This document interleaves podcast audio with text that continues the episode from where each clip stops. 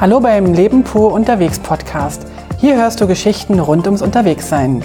Lass uns das Kribbeln im Bauch spüren, wenn wir wieder den Rucksack packen. Happy New Year. Elefanten noch vor dem Neujahresfrühstück. Eigentlich sollte der Wecker um 5 Uhr klingeln. Tut er aber nicht. Kurz nach halb sechs werde ich wach und wecke alle in Panik.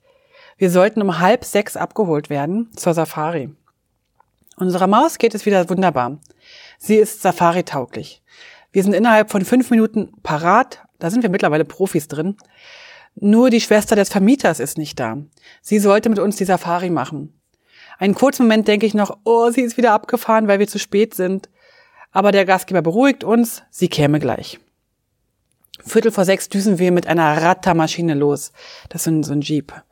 Sie und eine weitere Frau sitzen vorn in der geschützten Fahrerkabine. Wir sitzen oben auf dem Pickup äh, auf gefederten Sitzen, aber mit einer fantastischen Aussicht. Jetzt geht's erstmal eine halbe Stunde durch die Morgendämmerung zum Eingang des Nationalparks. Alles noch sehr ruhig, nicht zu spüren von der gestern erlebten Hektik auf der Straße. Selbst der Verkehr ist ganz, ganz ruhig. Das heißt schon was. Im Nationalpark angekommen, bekommen wir einen Guide. Das ist vielleicht ein lustiger Kauz.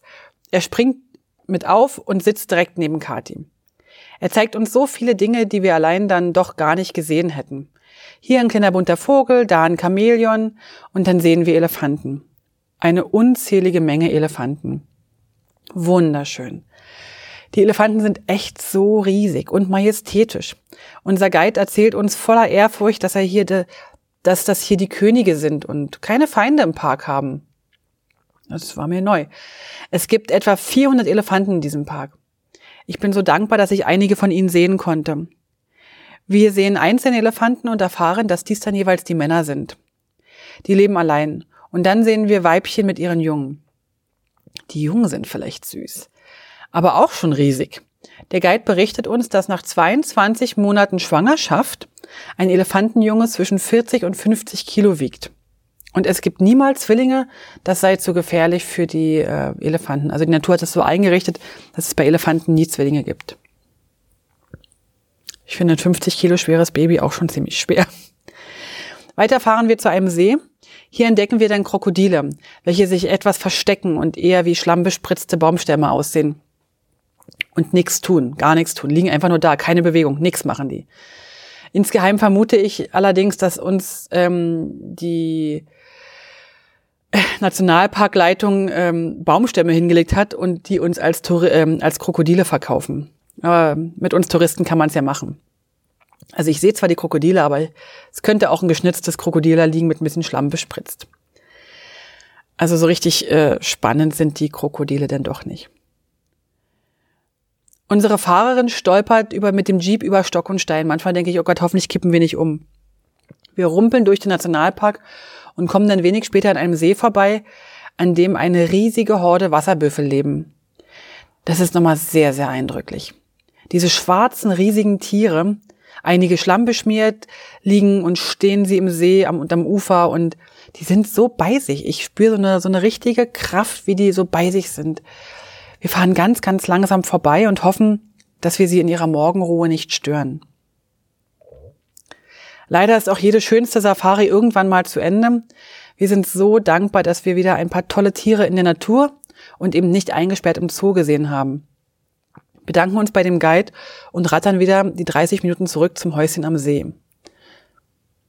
Das war wirklich ein absolut beeindruckender Start für uns ins Jahr 2017. Unterwegs kaufen wir dann noch ein bisschen Obst.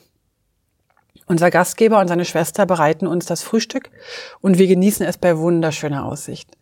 Wir packen unsere Sachen und machen uns auf den Weg in den Süden. Wir wollen endlich Strand und Meer sehen. Zwei Tuk-Tuks fahren uns dann zum Busbahnhof. Wir steigen in den Bus ein und fahren etwas über eine Stunde mit dem uns mittlerweile bekannten Disco-Kamikaze-Bus bis nach Tangalle. Oder Tangol. Ich weiß bis heute nicht, wie es ausgesprochen wird. Ich denke mal Tangol.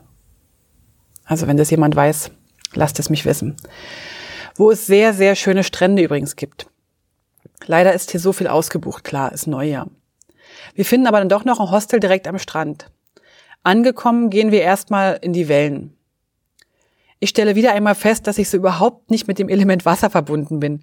Ich springe natürlich in die höchste Welle, es reißt mich runter, ich bekomme Panik und die Welle spült mich direkt an den Strand. Der Rücklauf der Welle nimmt mich dann weiter in die Tiefe. Das geht dann so ein paar Mal so. Die Kinder kommen mir irgendwann zur Hilfe, zerren an mir, werden aber auch von den Wellen erfasst und erst bei der nächsten Welle, inklusive Tauchgang und Gesichtspeeling am Sandboden, hilft dann auch Gerd mit und alle drei zerren mich raus. Cool ist was anderes. Ich tapse an den sicheren Strand und gehe äußerlich absolut selbstbewusst an allen am Strand liegenden Zuschauern meiner Blamage vorbei. Innerlich muss ich über mich schmunzeln und überlege, das nächste Mal für so eine peinliche Einlage echt Eintrittsgelder zu verlangen. Die Kinder sind wohl froh, dass uns keiner hier kennt und sie nicht sagen müssen, dass dieses gestrandete Walross am Strand ihre Mama ist. Ich habe also erstmal genug von Wellen. Wir suchen uns dann eine kleine Bucht, die etwas geschützter ist und da kann ich dann auch ruhig planschen. Eigentlich könnte ich so in diesen Kinderbereich immer gehen jeweils. Gerd und die Kinder können von den Wellen aber gar nicht genug bekommen. Sie sind stundenlang im Wasser. Gerd hat schon ganz rote Augen von dem vielen Tauchen. Den Abend beschließen wir dann mit einem Abendessen direkt am Strand in einem kleinen Restaurant. Überall Kerzen, Windlichter und keine fünf Meter von uns entfernt das Meer. Also romantischer geht's nur wirklich nicht. Für den 1. Januar, Neujahr, traumhaft.